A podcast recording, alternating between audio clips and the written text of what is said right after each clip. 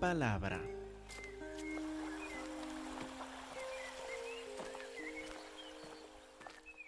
Hermanos, por favor, abran sus Biblias a Judas, la carta de Judas, versículo 17. En Judas 17, donde continuamos nuestro estudio versículo por versículo de la carta de Judas. Judas 17. Judas 17. Hoy nos toca examinar versículos 17 hasta 19 tres versículos en que vemos que hay un peligro en esta iglesia y por eso les describe la protección que necesitan contra este, este peligro. Pues los versículos dicen lo siguiente, dice, pero vosotros, diríamos nosotros ustedes, pero ustedes, amados, tengan memoria de las palabras que antes fueron dichas por los apóstoles de nuestro Señor Jesucristo, los que les decían, en el postrer tiempo habrá burladores, que andarán según sus malvados deseos. Estos son los que causan divisiones, los sensuales que no tienen al Espíritu. Vamos a concentrar primero en el versículo 18, donde describe en más detalle el peligro a, a esta iglesia. Dice, después de hablar de las palabras que antes fueron dichas por los apóstoles, en versículo 18 dice, los que les decían, en el postrer tiempo habrá burladores. Vamos a ver primero en el postrer tiempo. Decían los apóstoles a esta iglesia, a que escribió Judas, los apóstoles le decían, miren, hermanos, en en los postreros días, en el postrer tiempo, habrá burladores. Puede ser que esta iglesia fue fundada por los apóstoles mismos, tal vez solo unos diez años antes. Cuando llegaron los apóstoles a predicarles el Evangelio, no había este peligro todavía. Los hermanos escucharon el Evangelio, se sentían bien, se arrepintieron de sus pecados, recibieron a Cristo Jesús como Señor y Salvador. Todos se gozaban en el Señor, pero los apóstoles les tenían un mensaje que les decían, les repetían este mensaje aún y les decían a estos hermanos, mire, en el postrer tiempo habrá burladores. Viene un tiempo en que habrá burladores en que va algo va a quitar nuestro gozo que nos sentimos ahora en el Espíritu Santo, van a aparecer burladores. No se los dijeron solo una vez, como entendemos por decir los que les decían. Aun en todo este gozo tenían que repetirle a los hermanos, mire, en los postreros tiempos habrá burladores que andarán según sus malvados deseos. Bueno, la iglesia siguió adelante. Y como Judas nos contó en versículos 3 y 4, pues estos hombres han entrado en la iglesia. Ah, puede ser que solo pasaron unos años, una década, dos décadas tal vez, pero ahora Judas deja de lado el tema principal de que quería escribirles para decir, mire, han entrado a escondidas en la iglesia, están entre ustedes. Celebran la Santa Cena junto con ustedes y son como nubes que prometen agua pero no traen lluvia. Y todas las demás descripciones que hemos visto en estos últimos domingos. ¿Qué nos quiere decir? Bueno, cuando escucharon este mensaje, esta iglesia de hace dos mil años, escucharon de los apóstoles en el postrer tiempo, en la última época antes de la llegada de Cristo Jesús. Ya en los días antes de que lleguen el Señor Cristo Jesús habrá voladores. Y era el presente para ellos cuando recibieron la carta de Judas. Los postreros tiempos de que les hablaron los apóstoles ya en esta misma generación lo estaban experimentando. Estos son los burladores que están entre ustedes, estos falsos profetas, estos falsos maestros, estos falsos hermanos que han entrado, están ustedes en el postrer tiempo ahora. ¿Me entienden?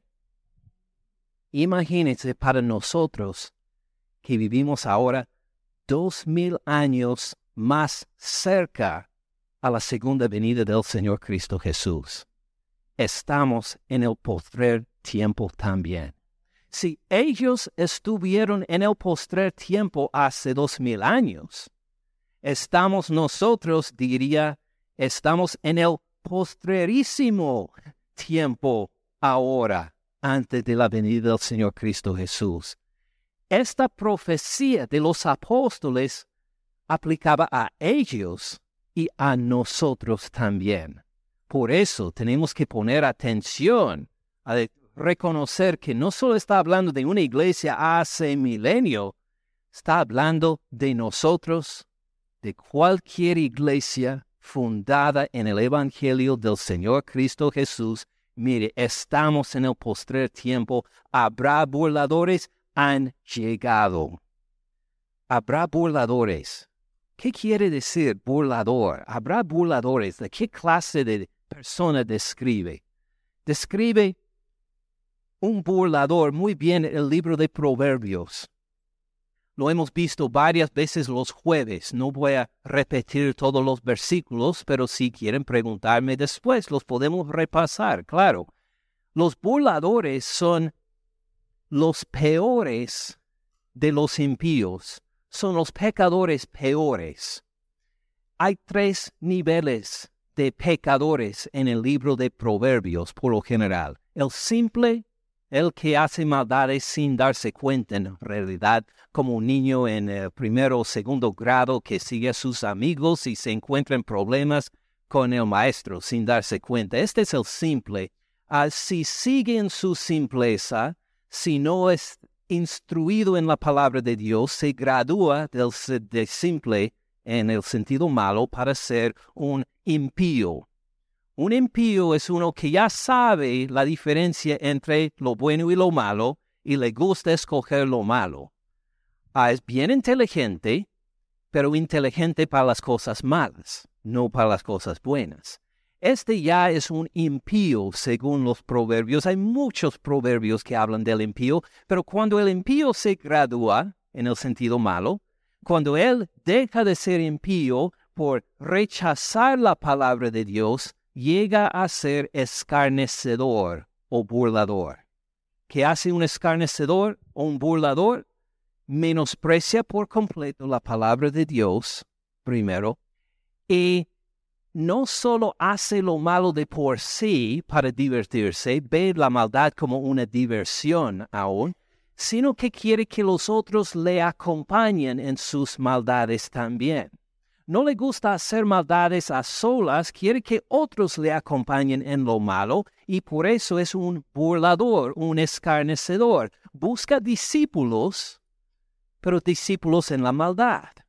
Entonces, fíjense en el peligro. Dice que en el postrer tiempo, que es ahora mismo, en el, en el postrer tiempo habrá burladores, habrá gente que no solo hace lo malo, sino que disfrutan al hacer maldades, quieren que otros le acompañen en sus maldades y se han metido hasta en la iglesia misma, participando en la Santa Cena, como vimos hace algunos versículos, eh, llamándose hermanos, llamándose cristianos, pero que en realidad son el peor de los malos se disfrutan de hacer lo malo y quieren convertir a los demás para que los acompañen en sus maldades.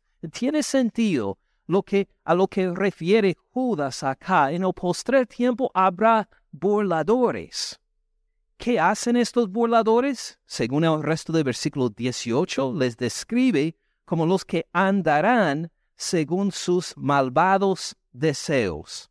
Es decir, en vez de prestar atención a la palabra de Dios, en vez de arrepentirse, en vez de ah, recibir la reprensión, en vez de andar en la sabiduría de Dios, deciden andar según sus malvados deseos. Simplemente se dirigen por lo que les parece bien. ¿Cuáles son estos malvados deseos? hemos visto varios ya en esta carta, solo lo vamos a resumir por ver otra vez el versículo 16. ¿Cómo son ellos? Estos son que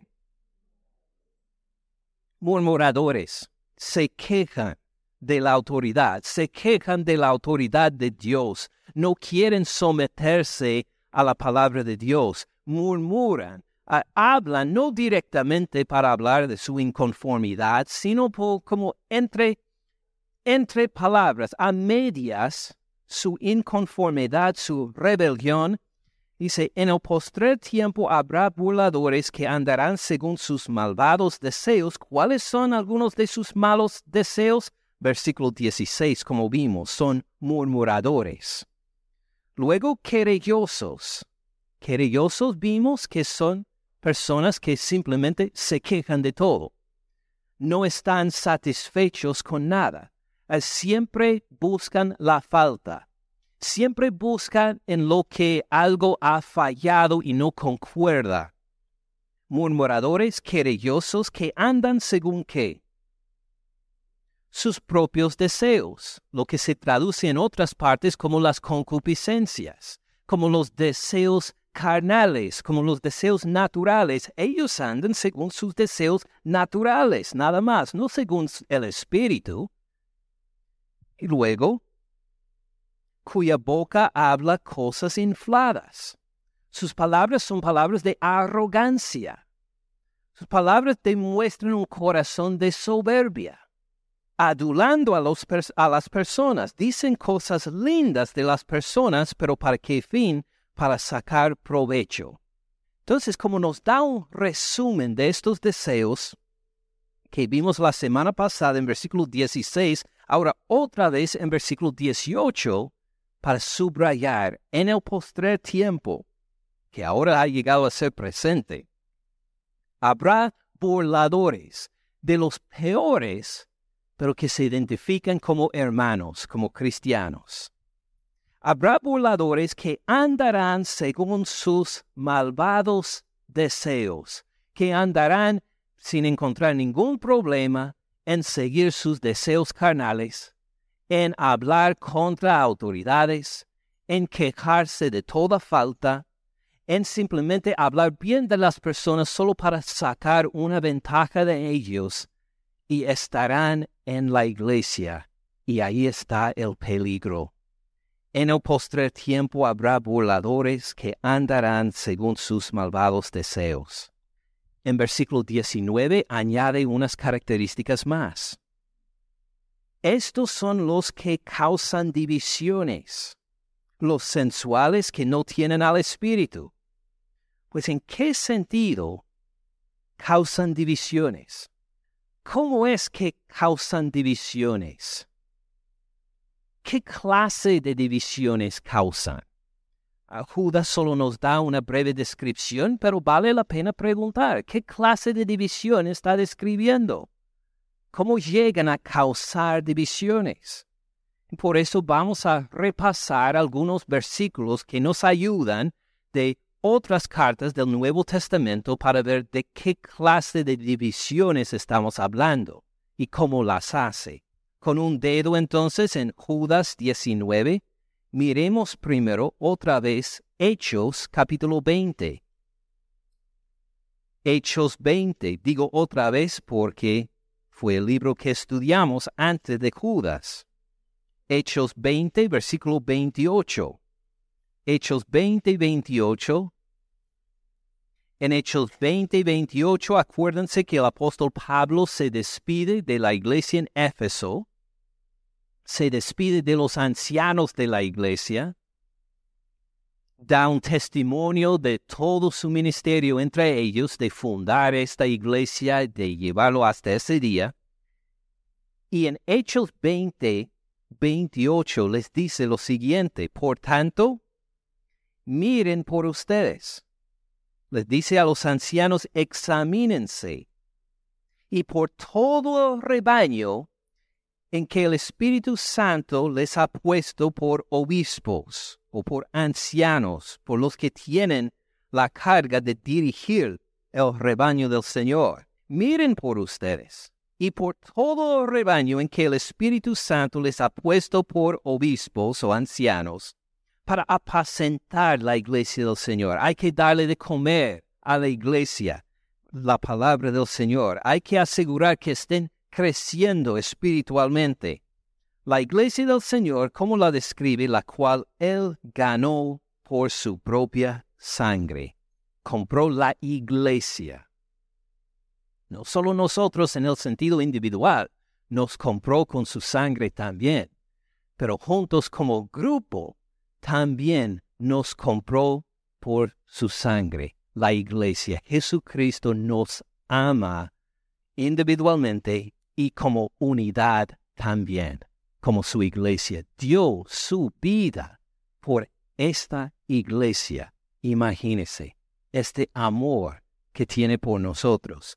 Por eso, por tanto, miren por ustedes, por todo el rebaño en que el Espíritu Santo les ha puesto por obispos, para apacentar la iglesia del Señor, la cual Él ganó por su propia sangre, porque yo sé, ahora Pablo va a profetizar, porque yo sé que después de mi partida, después de que Él se despide de la iglesia, entrarán en medio de ustedes lobos rapaces. ¿Cómo describió la iglesia el versículo anterior? ¿Con qué con metáfora o comparación con animales lo describió? El rebaño. Pues los hermanos de la iglesia son ovejas. Y después de que iba a despedirse Pablo, ¿quiénes iban a entrar en este rebaño? Lobos. Como hemos dicho muchas veces, las ovejas. ¿Qué protección tienen contra los lobos? Sus dientes afilados, sí. No, sus garras. No, ninguna. Solo el pastor. Nada más.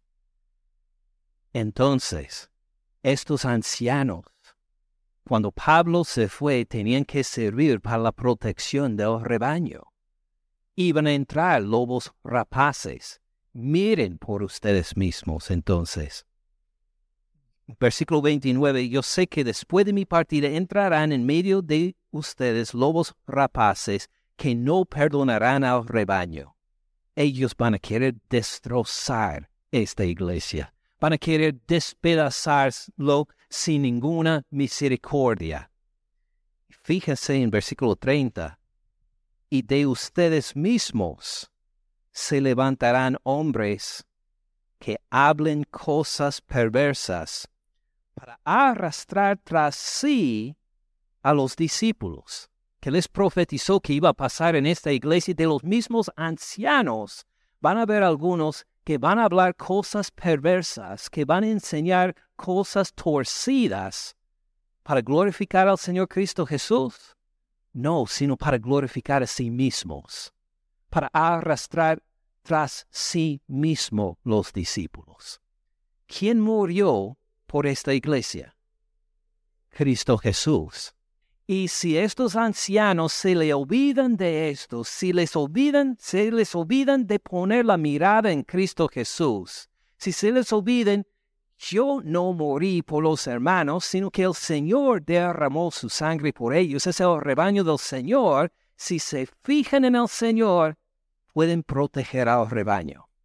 Pero si deciden, están aquí los hermanos para mi gloria, para que yo sea alabado para que tenga un grupo que me siga a mí, si esta es su intención, ¿qué van a causar? Divisiones en el rebaño.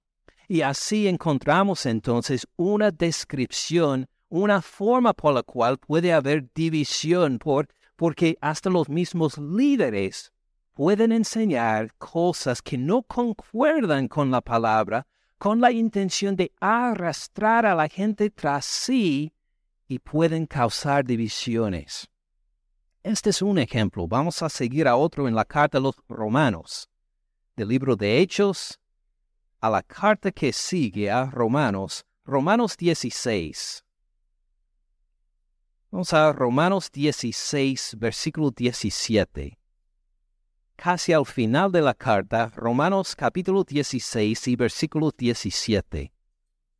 Romanos 16, 17 dice, Mas les ruego, hermanos, que se fijen en quienes, en los que causan divisiones y tropiezos. Ahora estamos en el mismo tema de causar divisiones, de causar tropiezos.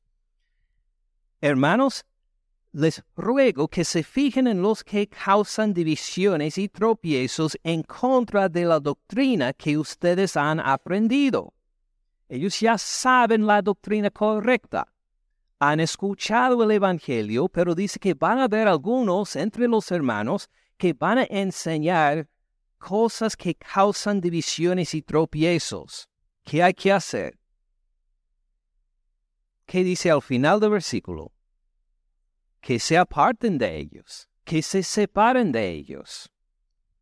Les ruego, hermanos, que se fijen en los que causan divisiones y tropiezos en contra de la doctrina que ustedes han aprendido y que se aparten de ellos. Entonces noten esta división, que no solo es que uno enseña falsas doctrinas para arrastrar discípulos tras sí, sino que la misma iglesia tiene que darse cuenta de quienes están enseñando cosas incorrectas y torcidas para protegerse de ellos.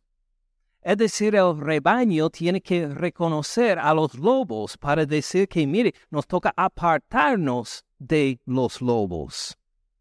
Versículo 18, porque tales personas no sirven a nuestro Señor Jesucristo qué sirven entonces? A sus propios vientres. Con suaves palabras y lisonjas engañan los corazones de los ingenuos, engañan los corazones de los que no conocen la palabra de Dios, engañan los corazones de los que apenas van enterándose de la palabra de Dios. Llegan estos con suaves palabras dirigidos por sus propios deseos carnales, para engañarles con lisonjas, y así no sirven al Señor Cristo Jesús. Ya nos da una visión un poco más amplia de lo, cómo se causan estas divisiones por una doctrina torcida, en que alguien quiere que algunos le sigan a Él, en vez de al Señor Cristo Jesús para su propio provecho, para cumplir sus propios deseos carnales, lisonja a la gente para que le sigan a Él en vez del Señor Cristo Jesús. Por esto Pablo dice a la iglesia, identifíquenlos, apártense de ellos. Vamos a ver otro ejemplo en la carta Tito, de Romanos a la derecha, llegando a la carta de Tito, Tito 3.9 dice Pablo a Tito, un pastor joven, pero evita las cuestiones necias, evita los temas que la gente discute en necedad, sería otra forma de describirlo. Evita las cuestiones necias y genealogías. Genealogías son parte de la Biblia, ¿verdad? Sí, pero si sirven como tema de discusión, pues no lo van utilizando bien. Evita las cuestiones necias y genealogías y contenciones y discusiones acerca de la ley, porque vanas, porque son vanas y sin provecho. Dice, no entre en discusiones con la gente acerca de cosas de poca importancia. Aún sobre la ley, no, no utilice la ley como un tema para entrar en discusiones. Porque esto son, esta clase de discusión es vana, es sin provecho. Es decir, cuando alguien habla de la ley del Antiguo Testamento, hay que hacerlo de acuerdo con como Pablo lo hace en el Nuevo Testamento, a la luz del Evangelio. Por saber que Jesucristo murió en la cruz por nosotros y resucitó de los muertos y nos ha salvado, ya conociendo el Evangelio, uno puede hablar de la ley. Uno puede eh, enseñar sobre la ley, como hizo Pablo en muchas ocasiones, a base del Evangelio. Pero sin el Evangelio, ¿qué pasa con la ley? Llega a ser tema de discusión.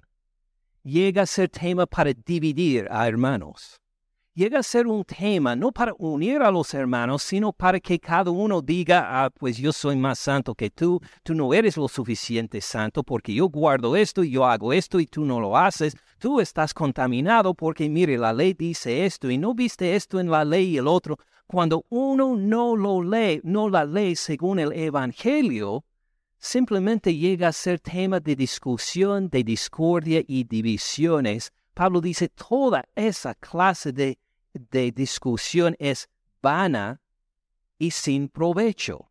Y luego en versículo 10 dice al hombre que cause divisiones, al que anda ahí con su deseo de hablar de la ley, de enseñar de la ley, pero no a la luz del Evangelio, al, que, al hombre que cause divisiones después de una y otra amonestación, deséchalo.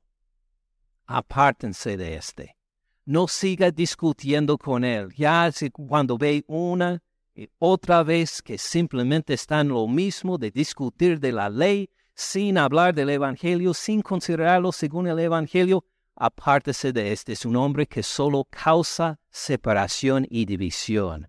Al hombre que cause divisiones después de una y otra amonestación, deséchalo, sabiendo que el tal se ha pervertido y peca el discutir así es pecado.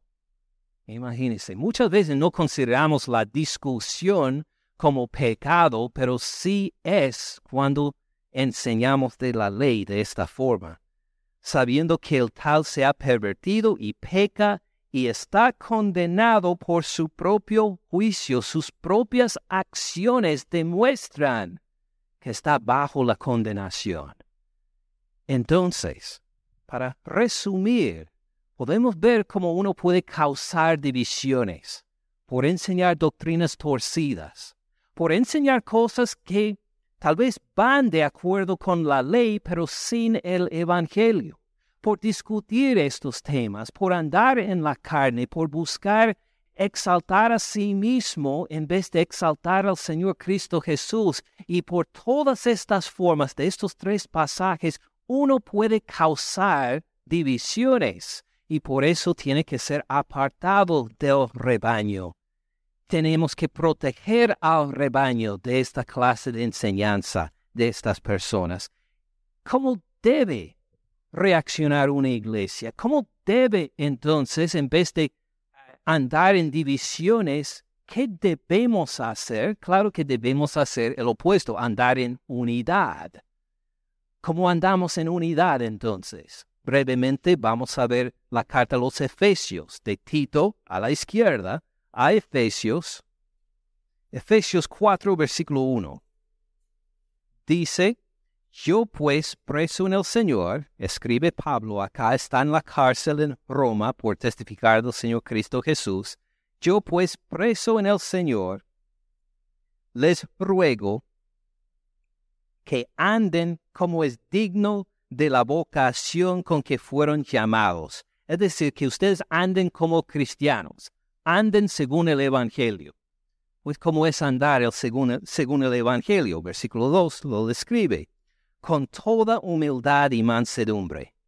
¿Uno va a decir las palabras arrogantes de los falsos profetas? No, no, al contrario, uno tiene que hablar en humildad uno va a enseñar cosas para atraer la gente a sí mismo. No puede, va a hablar en mansedumbre, como dice, va a decir la verdad, pero bajo control, bajo el control y la autoridad del Señor Cristo Jesús. Con toda humildad y mansedumbre, soportándose con paciencia los unos a los otros en amor. Así andamos en unidad, como veremos, soportándonos, porque a veces va a ser difícil, soportándonos con paciencia, no pues alterándonos y enojándonos, pues este hermano no crece, esta hermana no hace bien las cosas del Señor, no, no, no, en amor, soportándonos. bendiciéndonos los unos a los otros, ayudándonos, sacrificándonos los unos por los otros, con toda humildad y mansedumbre, soportándonos con paciencia los unos a los otros en amor, solícitos. Fíjense bien en versículo 3, solícitos quiere decir con pasión, con diligencia, con fuerza, activamente solícitos en guardar qué? La unidad del Espíritu. Es decir, la unidad no es simplemente que pasa naturalmente y decimos, ah, gloria a Dios por su unidad, y no fijamos en esto más. Hay que trabajar para la unidad. Hay que amarnos los unos a los otros para la unidad. Tenemos que tener paciencia para tener la unidad. Sembramos para la unidad. La unidad no es algo que Dios nos debe como cristianos. O sí, nos lo da en el Espíritu. Y nos toca trabajar con diligencia hacia la unidad. ¿Entendemos?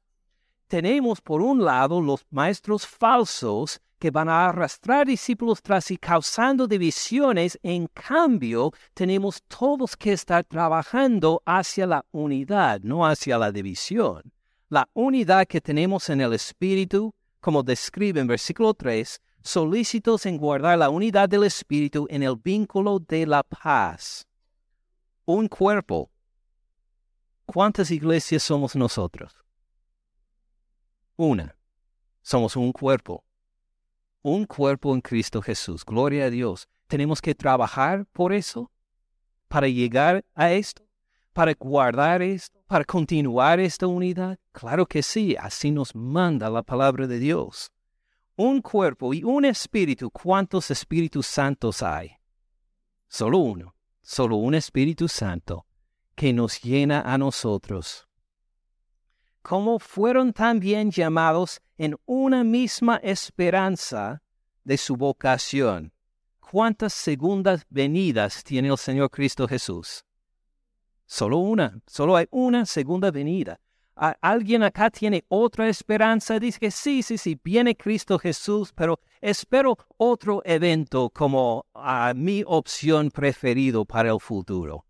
No, todos esperamos la misma segunda venida del mismo Señor, somos llenos del mismo Espíritu Santo, entonces debemos amarnos los unos a los otros y trabajar por la unidad. Versículo 5. Un Señor. ¿Cuántos señores hay? Solo uno, el Señor Cristo Jesús.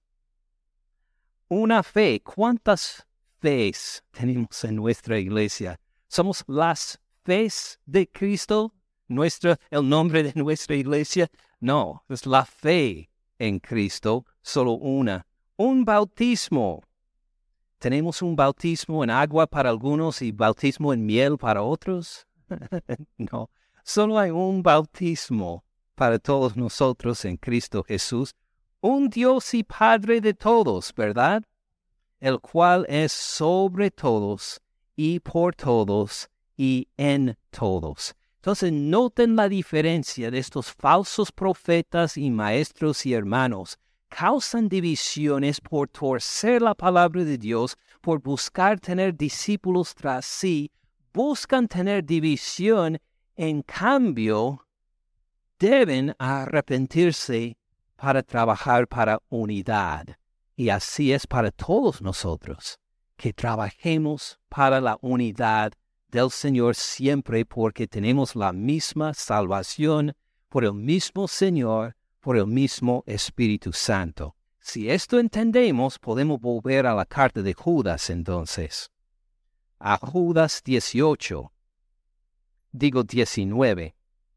Judas 19. Hablando de los falsos profetas, estos son los que causan divisiones. Y luego, los sensuales. Los describe otra vez como sensuales. No vamos a entrar mucho en esto, pero si desean leer en casa un ejemplo de andar en la sensualidad, pueden leer Santiago capítulo 3, versículos 13 a 18. Santiago 3, 13 a 18. Es un pasaje que estudiamos mucho en en, en el estudio sobre el enojo y cómo arrepentirse del enojo.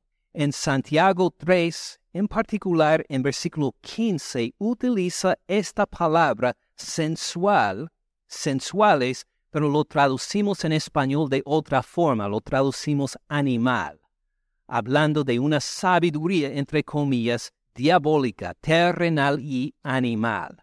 Es decir, con la sensualidad uno no anda según el espíritu, en la sensualidad uno anda en la carne, para decirlo en breve. Si quieren un ejemplo con cómo cuando llegan conflictos y cómo reaccionamos nosotros sensualmente, pueden leer entonces Santiago 3, 13 a 18 y aún entrar en capítulo 4 si desea. No vamos a hablar mucho de esto hoy, porque vamos a concentrar un poquito más en la descripción que sigue, que no tienen al Espíritu.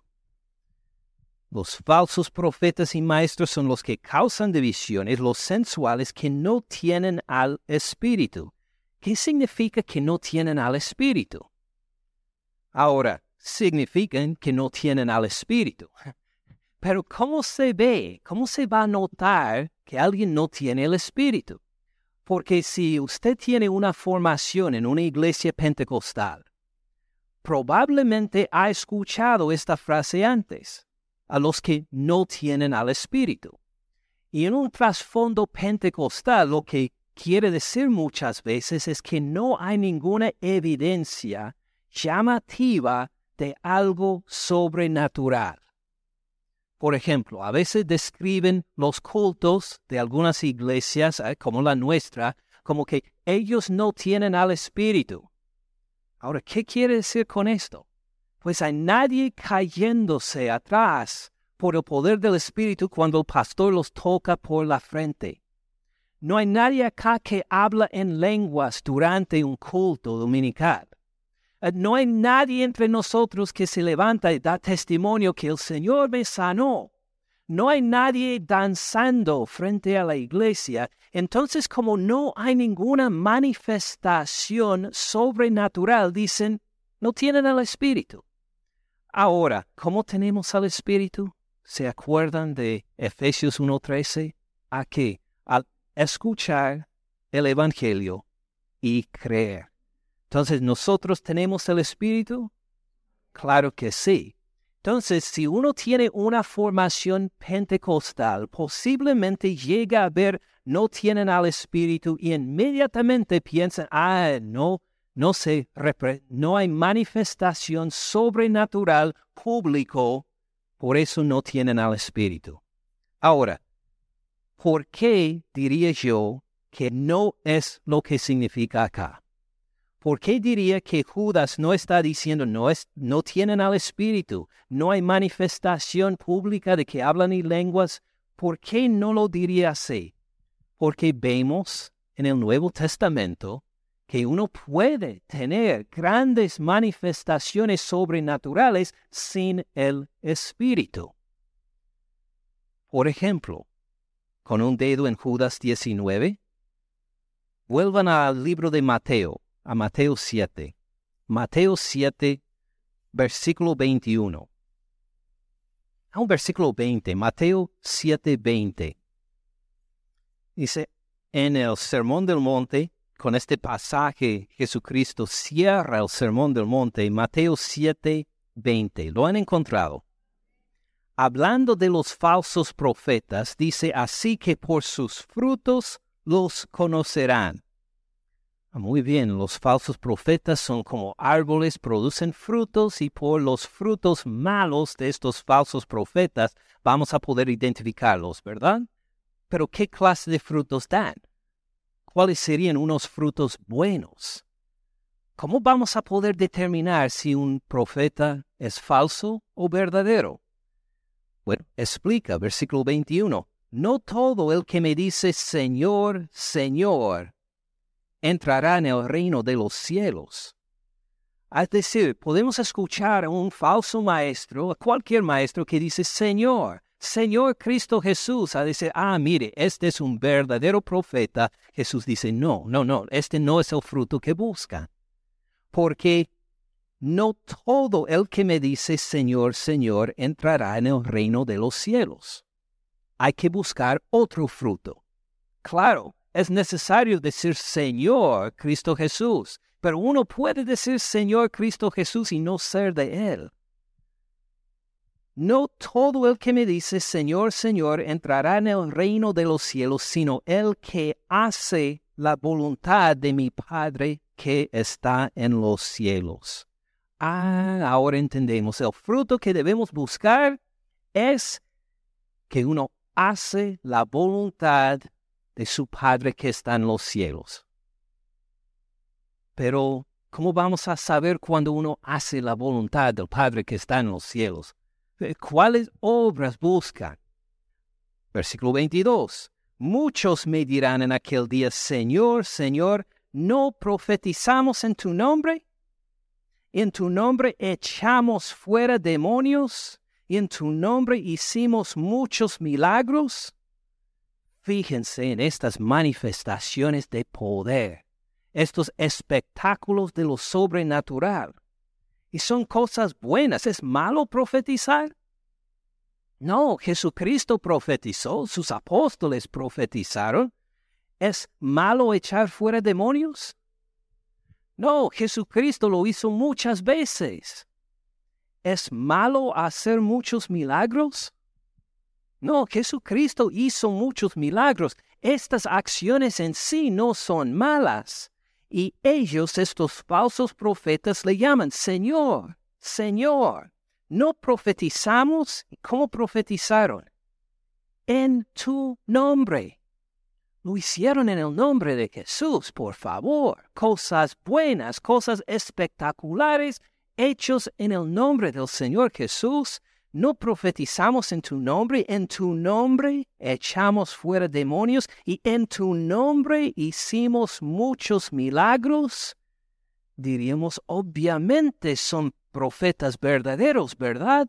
Mire el versículo 23. Entonces les declararé, nunca los conocí, apártense de mí, hacedores de maldad. Jesucristo mismo dice, habrá una división. No los conozco. Nunca los conocí. No es que estuvieron conmigo por un tiempo y luego se apartaron. Nunca, jamás los conocí. Es posible hacer grandes espectáculos, aun en el nombre del Señor Cristo Jesús, sin ser de Él, sin conocerlo a Él. ¿Qué fruto buscamos entonces? Si no es el decir Señor, Señor, aunque es importante, si no es por espectáculos de lo sobrenatural que son buenos, ¿cómo es que vamos a saber si un profeta es verdadero o no? Mire el versículo 24. Cualquiera, pues, que me oye estas palabras. ¿Cuáles son estas palabras? Lo que leímos y todo el sermón del monte. Podemos decir todo lo que dice Jesús. Cualquiera pues que me oye estas palabras y ¿qué pasa? Y las y las hace. Cualquier que pues escucha mi palabra y la pone en práctica. Les compararé a un hombre prudente que edificó su casa sobre la roca. Descendió la lluvia, vinieron ríos, soplaron vientos y golpearon contra aquella casa y no cayó porque estaba fundada sobre la roca. Pero cualquiera que me oye estas palabras y no las hace, escuchó este segundo el mismo sermón. Escuchó las mismas palabras, pero no las puso en práctica, no las obedeció.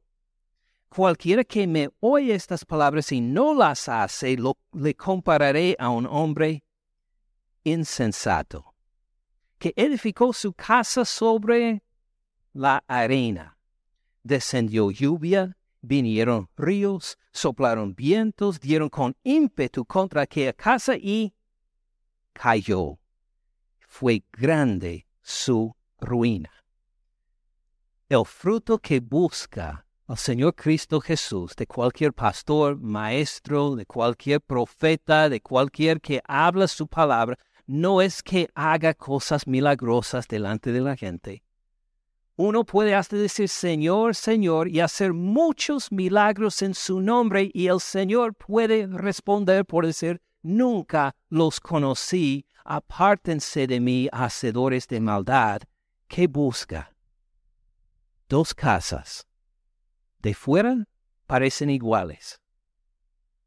Una está construida sobre la roca, la otra sobre la arena. Construidos por dos hombres que escucharon las mismas palabras de Jesús. Llegó una tormenta a las dos casas, una se queda firme, la otra destruida. ¿Por qué se quedó destruida esta?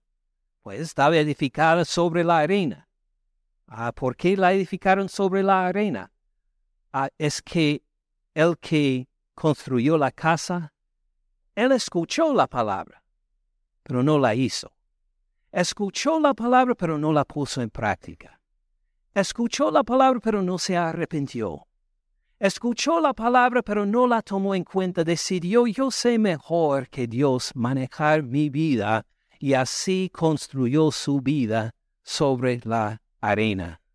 Mientras el otro, que edificó sobre la roca, escuchó el mismo sermón, las mismas palabras, y no solo las escuchó, sino que las puso en práctica, las obedeció, se sometió a Dios, se arrepintió y hizo lo que Dios le había dicho en su palabra. Llegó la tormenta, la casa de él sobrevivió, se quedó fuerte.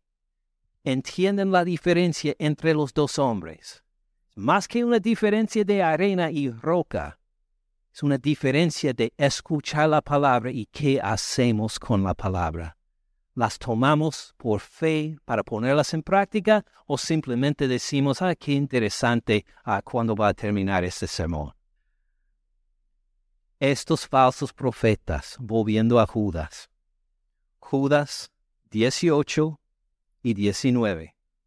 Los que les decían en el postrer tiempo habrá burladores entre los que se llaman hermanos habrá algunos que son burladores, que andarán según sus malvados deseos, son dirigidos por todos estos deseos malvados que hemos estudiado recientemente. Versículo 19, estos son los que causan divisiones, arrastran discípulos tras sí, tuercen la palabra de Dios, discutan cosas de la ley sin verlo por el Evangelio, causan divisiones, la iglesia tiene que separarse de ellos y ellos sacan la gente de la iglesia, causan divisiones, son sensuales, guiados por la carne y no por el Espíritu, porque no tienen al Espíritu de Dios, aunque hagan maravillas, aunque digan Señor, Señor, no han tomado la palabra para ponerla en práctica. Qué peligro tan fuerte hay, ¿verdad? qué peligro tan grande hay por estos falsos maestros, falsos hermanos, falsos profetas. ¿Qué protección tenemos? Somos un rebaño sin ninguna protección. Si no leemos el versículo 17. Vuelvan al versículo 17. Pero ustedes, amados, favorecidos por Dios, ustedes, amados, tengan memoria de las palabras que antes fueron dichas por los apóstoles de nuestro Señor Jesucristo. Acuérdense, recuerdan las palabras que ya han escuchado, las palabras de los apóstoles de nuestro Señor Jesucristo, no de alguien que se nombró apóstol por sí mismo, no alguien llamado apóstol por alguna iglesia en alguna parte, sino los apóstoles a quienes podemos identificar, los apóstoles de nuestro Señor Jesucristo. ¿Ustedes se acuerdan de ellos? Los que les decían, Pedro, Juan, Jacobo, Pablo, ¿los podemos identificar? no necesitamos profetas nuevos. Ya tenemos la palabra, lo que nos toca es recordar las palabras que nos han enseñado. No necesitamos una nueva revelación, ya tenemos la revelación que ha sido dada una vez a los santos, como vimos en versículo 3 de esta carta. No necesitamos nuevos profetas, no necesitamos nueva revelación, no necesitamos nueva estrategia, no necesitamos nuevas experiencias emocionantes. Nuestra protección es tener memoria de la palabra que antes les fueron dichas por los apóstoles de nuestros señores, recordar lo que ya hemos aprendido y mantenernos firme en este Evangelio que Cristo Jesús vino de los cielos. Nació de una virgen ya existiendo desde antes de la fundación del mundo, ya existiendo eternamente, vino en carne nuestro Señor Cristo Jesús. Nació como cualquier bebé, aunque era el creador del universo también. Él creció, él aprendió a hablar, no salió el día de su nacimiento hablando tres lenguas, el hebreo, el arameo y el griego. Le tocó aprender las lenguas. Todos, nos, todos ustedes que han tenido que aprender el inglés, pues me tocó aprender el inglés también, pero de otra forma. Eh, todos ustedes que aprendieron el inglés y luchan y batallan contra el aprender otro idioma, Jesucristo pasó por lo mismo. Porque tenemos evidencia, habló hebreo, arameo y el griego también. Tuvo que aprender. Sus padres tenían que cambiar los pañales. Ah, no, no es que era un ángel celestial que aparecía como bebé. bebé hacía todo lo que hacían los bebés. Era nosotros él como nosotros, Él vivió lo mismo que nosotros vivimos, sufrió lo que nosotros sufrimos y nunca jamás pecó ni una vez. Y fue voluntariamente, según la voluntad de su Padre, a la cruz por nuestros pecados experimentando algo que nosotros nunca jamás hemos experimentado, la muerte. ¿Tiene miedo de la muerte? No hay que tener miedo de la muerte. Su Salvador ya la ha probado, ya ha experimentado la muerte y ha resucitado también.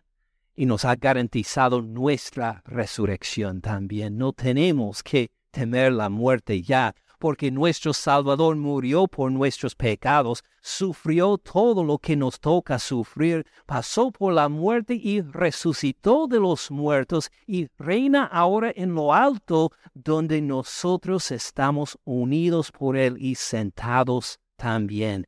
Él es nuestra vida. No necesitamos otra revelación. No necesitamos experiencias emocionantes y sobrenaturales. Lo que nos toca hacer es tener memoria de las palabras que antes fueron dichas por los apóstoles, de acordarnos de este Evangelio. Para trabajar por la unidad somos unidos en Cristo Jesús. Y así nos cuenta Judas que hay gran peligro, pero gran protección también en el Evangelio de nuestro Señor, de tomarlo como el tesoro más precioso que tenemos, de vivirlo, de acordarnos de este mensaje constantemente por toda nuestra vida, hasta nuestra muerte, después de nuestra muerte aún, cuando estamos en su presencia alabándole y glorificándole por una salvación tan maravillosa. Así es lo que nos manda Judas. Padre Celestial, gracias por, por tu Evangelio, por el Evangelio de tu Hijo Jesús. Gracias por estas buenas noticias que sirven de nuestra protección contra los lobos, contra los que no tienen el Espíritu, contra los que han escuchado tu palabra pero no la ponen en práctica, contra los que han escuchado tu palabra pero se quejan de lo que les falta, como si tú no fueras nuestro proveedor perfecto, que todo lo que necesitamos en realidad tenemos en tu Hijo Jesús. Gracias por un Salvador tan precioso. Gracias por tu Hijo, nuestro hermano por adopción. Gracias por justificarnos por medio de Él. Gracias por la aprobación segura que tenemos por toda la vida hasta la vida eterna en tu Hijo Jesús. Ayúdanos, Señor, a siempre traer a la memoria, traer a la memoria las palabras que tú ya nos has dicho acerca de este maravilloso Evangelio, para que sigamos alabándote y adorándote por tu Hijo Jesús, nuestro Señor y Salvador, en cuyo nombre oramos. Amén. Gracias por escuchar al pastor Ken en este mensaje.